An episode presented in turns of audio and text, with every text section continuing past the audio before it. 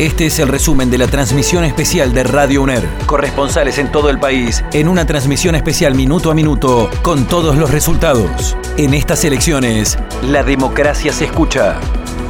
Arrancamos este programa, Elecciones Legislativas 2021. Mi nombre es Juan Pablo Arias, me acompañan Soledad Castañares, Alejo París. Muy contenta de poder estar una vez más acá con ustedes. Un gusto estar nuevamente aquí en estas elecciones legislativas 2021. Los saludamos entonces al periodista Alejandro Giano. Ale. Es una jornada muy tranquila aquí en Concordia, afortunadamente. Bien, la ministra de Gobierno de la provincia de Entre Ríos, Rosario Romero. Yo creo, Juan Pablo, que, hay cultura democrática, la, gente aprecia el sistema y los mismos partidos tienen como una, una suerte de convivencia este, muy cordial. Son las 6 de la tarde. En todas las escuelas del país suenan las campanas y los timbres para marcar el cierre de los comicios de esta jornada democrática. A Javi Bucci, otra de las voces conocidas, otro de los trabajos conocidos. Un gustazo, un gustazo saludarlos, bueno, ser parte de esta mega transmisión, la radio, bueno, en un evento tan importante que convoca a la democracia nuevamente. Corresponsales en toda la provincia, las tres radios de la UNER. La Concepción del Uruguay con Ana Hernández. Buenas tardes, Ana. Eh, el intendente Oliva emitió su voto alrededor de las 12. Para nosotros es muy importante, creo que Concepción del Uruguay atraviesa un momento eh, bueno en su contexto sanitario y epidemiológico, que es lo más importante en este tiempo. Está hablando el ministro del Interior, Guado de Pedro. Quiero decirles que fue una muy buena jornada, que las lluvias y las tormentas afectaron principalmente a la provincia de Chaco. Estamos en un porcentaje de votación proyectado alrededor de 71-72%. Las radios universitarias nacionales argentinas, juntas para informar los acontecimientos y resultados de las elecciones de nuestra nación.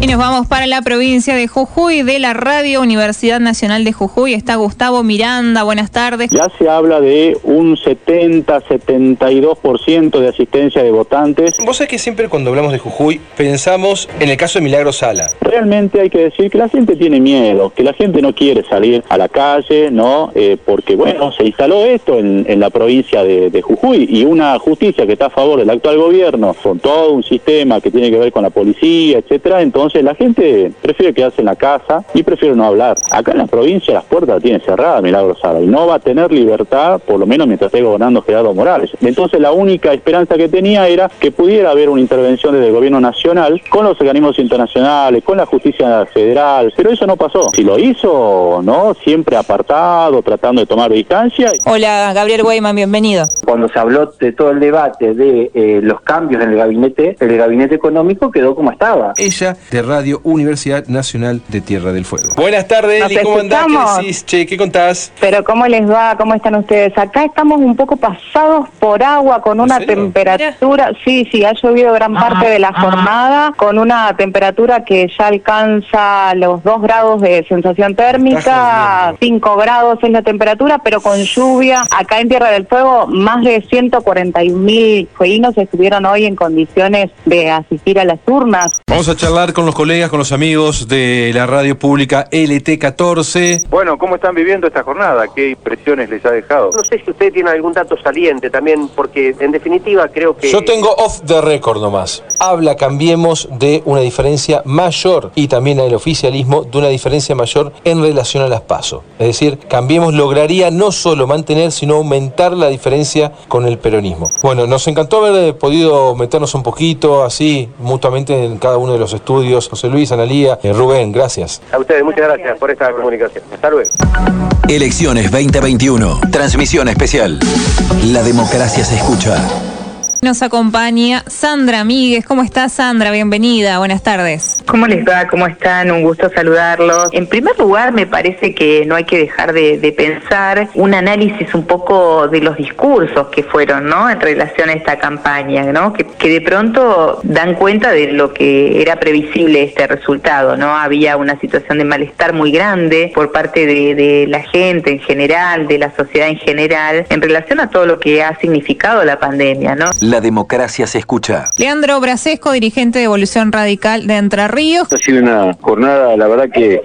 ejemplar donde la democracia se ha, se ha manifestado. Con Pato Becerra, Patito, ¿cómo estás? Aquí desde Colón, el mediodía teníamos un muy bajo porcentaje de votación, eh, de padrón electoral, y ya en ese tramo, desde las 3 de la tarde hacia adelante, fue el sprint final que terminó dando para Colón un 70% de, del padrón que, que terminó votando, ¿no? La democracia se escucha. Gabriel Calabro, él es periodista de la radio de la Universidad Nacional de La Matanza. Gabriel, ¿cómo estás, che? Hubo mucho corte de boleta hacia el intendente Fernando Espinosa, que iba como candidato eh, testimonial a concejal aquí también por el partido, ¿no? Y que se ha dado también en, en muchas escuelas de- del distrito, así que eso es para prestarle atención. Los acontecimientos más destacados y los resultados minuto a minuto. Minuto a minuto. La democracia se escucha. Nos vamos para la ciudad de Chajarí. Carlos Rossi, María Laura Gromenida, Radio Chajarí. Bueno, muy bien, estos son los números finales aquí en Chajarí. Rogelio Frigerio obtuvo 17.043 votos, es decir, un 67,43%. y Enrique Cresto 5.182, una diferencia muy amplia, algo más de 12.000 votos o aproximadamente, un 20,5%, es decir, 67,43% Frigerio, 20,50% Enrique Cresto. ¿Galimberti deja la intendencia? Galimberti va a renunciar los días previos Mm. a el día 10, pasa por el Consejo Deliberante, este acepta y va a tomar la presidencia municipal Marcelo Borgesán, el eh, hoy viceintendente, presidente del Consejo Deliberante. La democracia se escucha. La radio municipal de la ciudad de Paraná, Radio Costa Paraná, allí están Ezequiel Fresler, Florencia Gómez. Ya están cerradas. Están eh, festejando, Ezequiel. Están Vamos a decirlo claramente. escuelas y si bien no se puede dar números, se puede ver un patio vacío del eh, PJ y festejos, como decías vos, en el este salón de fiestas de Juntos.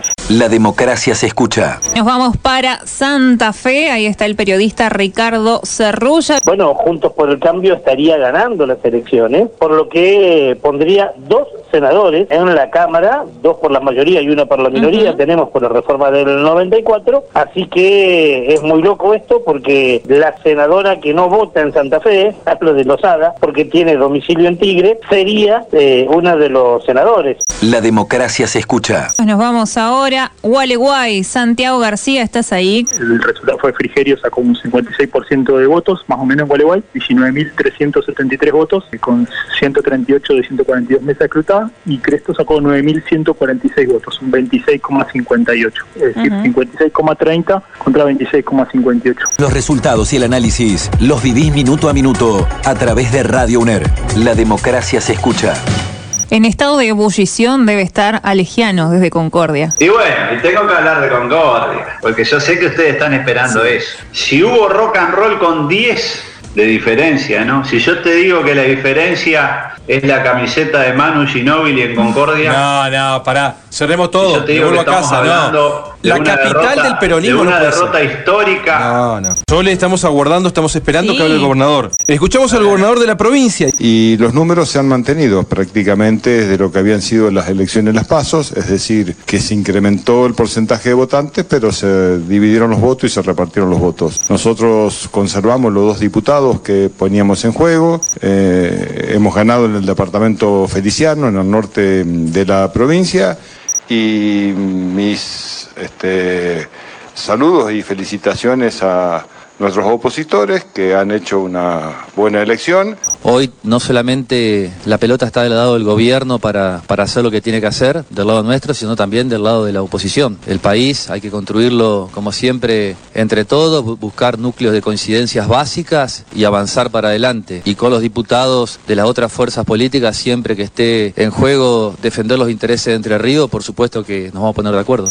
Y por supuesto que cuando a mí el Frente de Todos me convocó para, para encabezar la lista, lo hice con la mayor responsabilidad, dejamos todo en la cancha, absolutamente todo. Y bueno, y Entre Ríos, una elección ejemplar, pero los entrenados también marcaron, evidentemente, de que tenemos que corregir muchas cosas. Hablamos con el licenciado Diego Gantu, cientista político de la Facultad de Trabajo Social de la UNER. Me parece que el gobernador tiene un acierto en, la- en su intervención, que es señalar que el desempeño electoral en la provincia difiere de manera significativa, por lo menos en los últimos tiempos, cuando las elecciones son nacionales, en particular las legislativas, y cuando son elecciones provinciales. Ahora, dijo dos cosas que me parecieron inexactas.